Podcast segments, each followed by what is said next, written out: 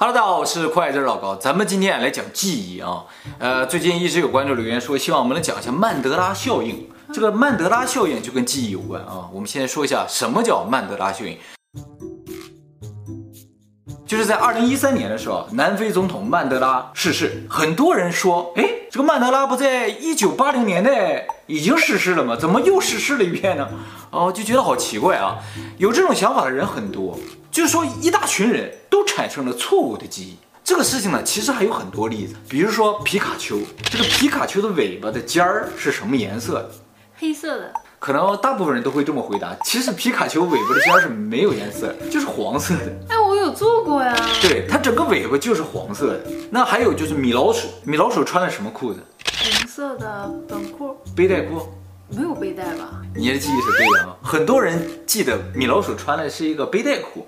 就是有很多人记得米老鼠有撑过的这个背带，还有呢，就是像肥猫，肥猫上一次我们看追龙的时候，就说，哎，肥猫不是已经死了吗？对呀，其实肥猫现在活得好好的，但是很多人记得肥猫已经死了。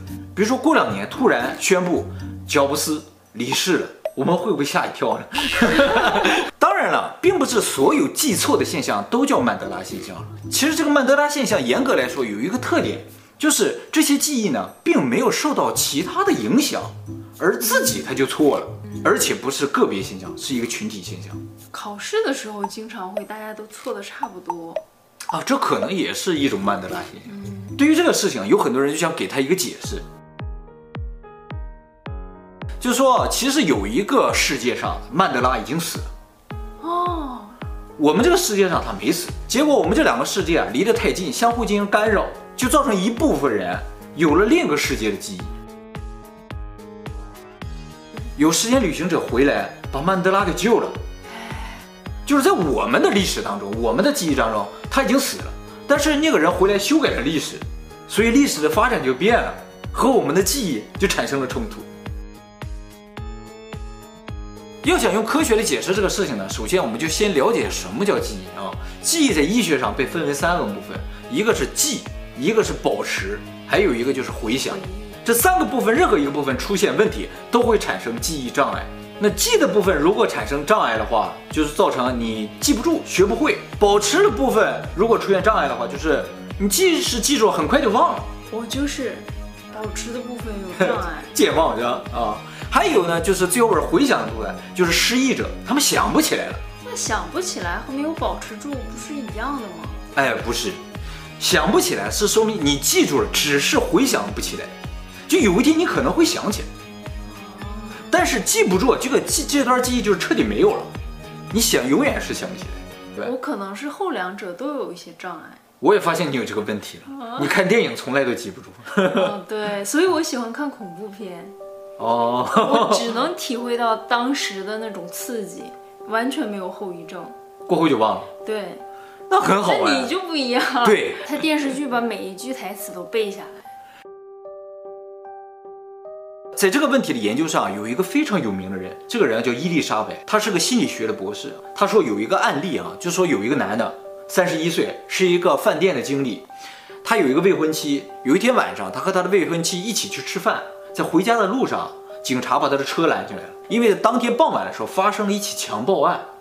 他的车和犯罪嫌疑人车特别的像，而且他和那个犯罪嫌疑人长得也稍微有点像。然后警察就给他拍了张照片，给这个受害人。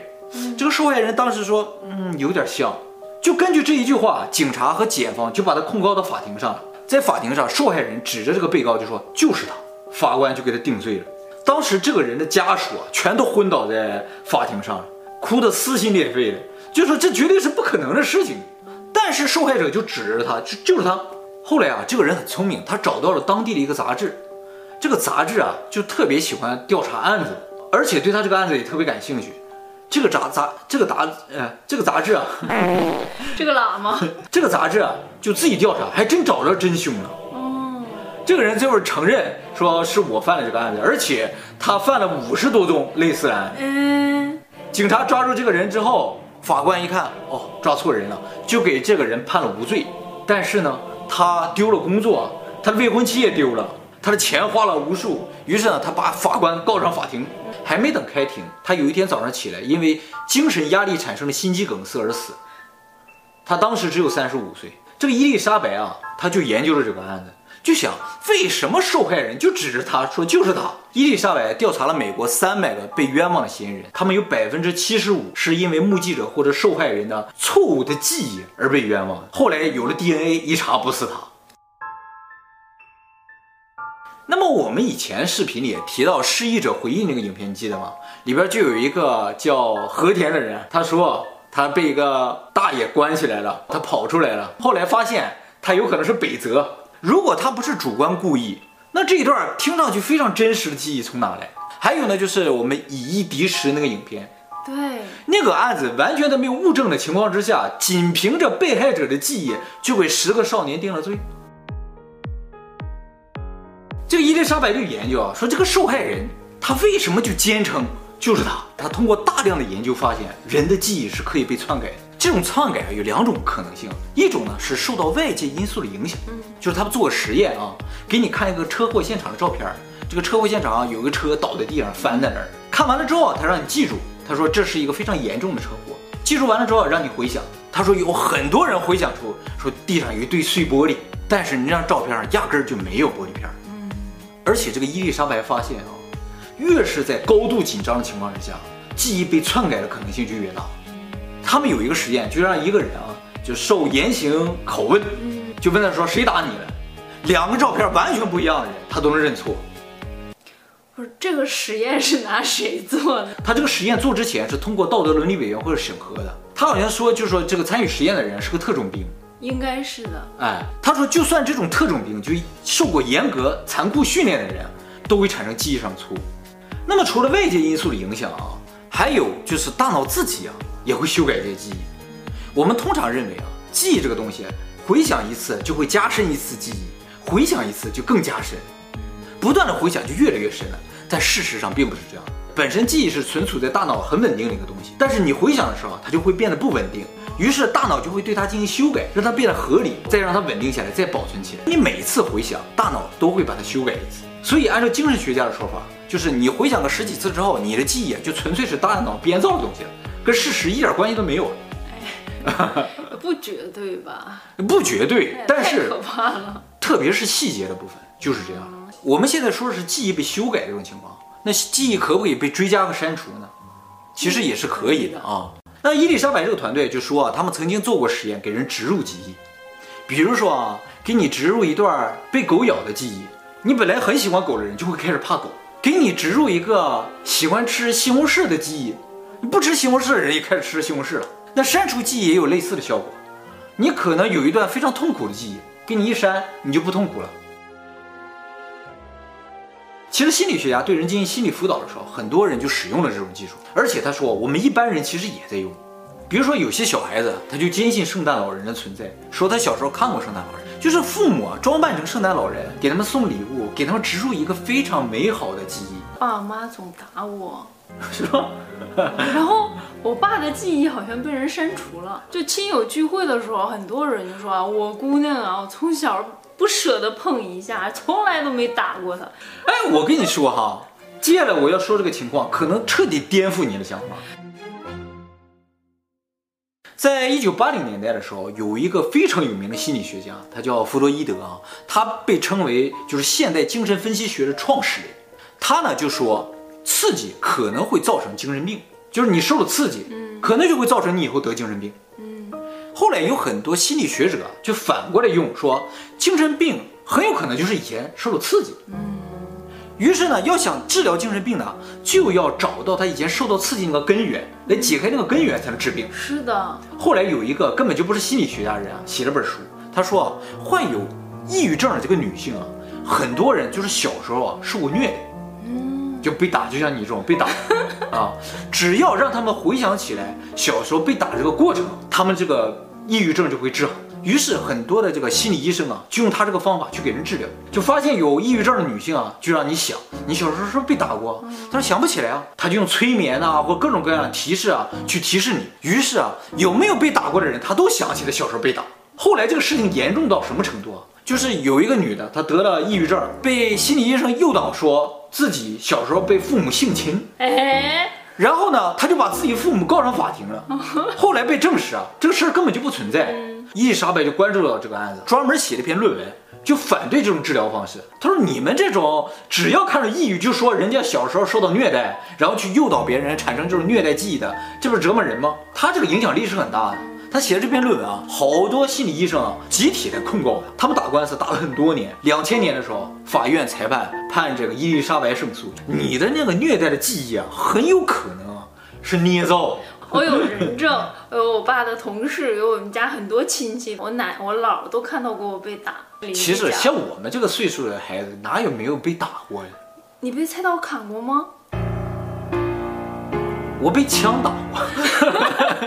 那么说到这儿啊，我们就说到一部电影了啊，大家可能都看过，叫《盗梦空间》啊，在台湾不叫《盗梦空间》。叫全面启动，在香港叫潜行凶间，在英美啊叫 Inception，在日本啊也叫叫 Inception。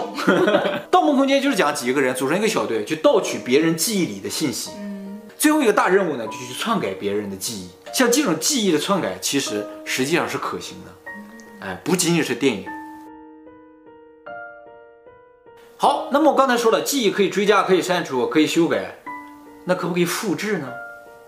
目前啊，复制有什么用吗？哎，复制是最有用的。如果记忆能够复制啊，人就能长生不老。哦，你可以把记忆下载下来，保存起来，复制到另一个身体上，或者复制到一个机械上面。哦，你就永远不会死了。但是呢，很可惜，这个事情就有特别大的伦理问题了。就像《黑客帝国》那部电影里边说，这个世界是虚拟的，我们只是活在我们自己脑子里，我们脑子里边所感受到的一切，我们的记忆本身都是别人造的。比如说，我们记得我们活了二十年、三十年，嗯，但很有可能这个记忆是别人造的，上五分钟之前造，你根本只活了五分钟，但是你坚信自己活了二十年，而且最可怕的就是记忆的修改和植入，人自己是不能发现。说一个人啊，他失忆了，但在他失忆之前啊，他学过开车。那失忆之后，他会不会开车？应该会吧，这是技能呀。对，他可能不记得自己叫什么名字了，但是他该会开车的还照样会开车。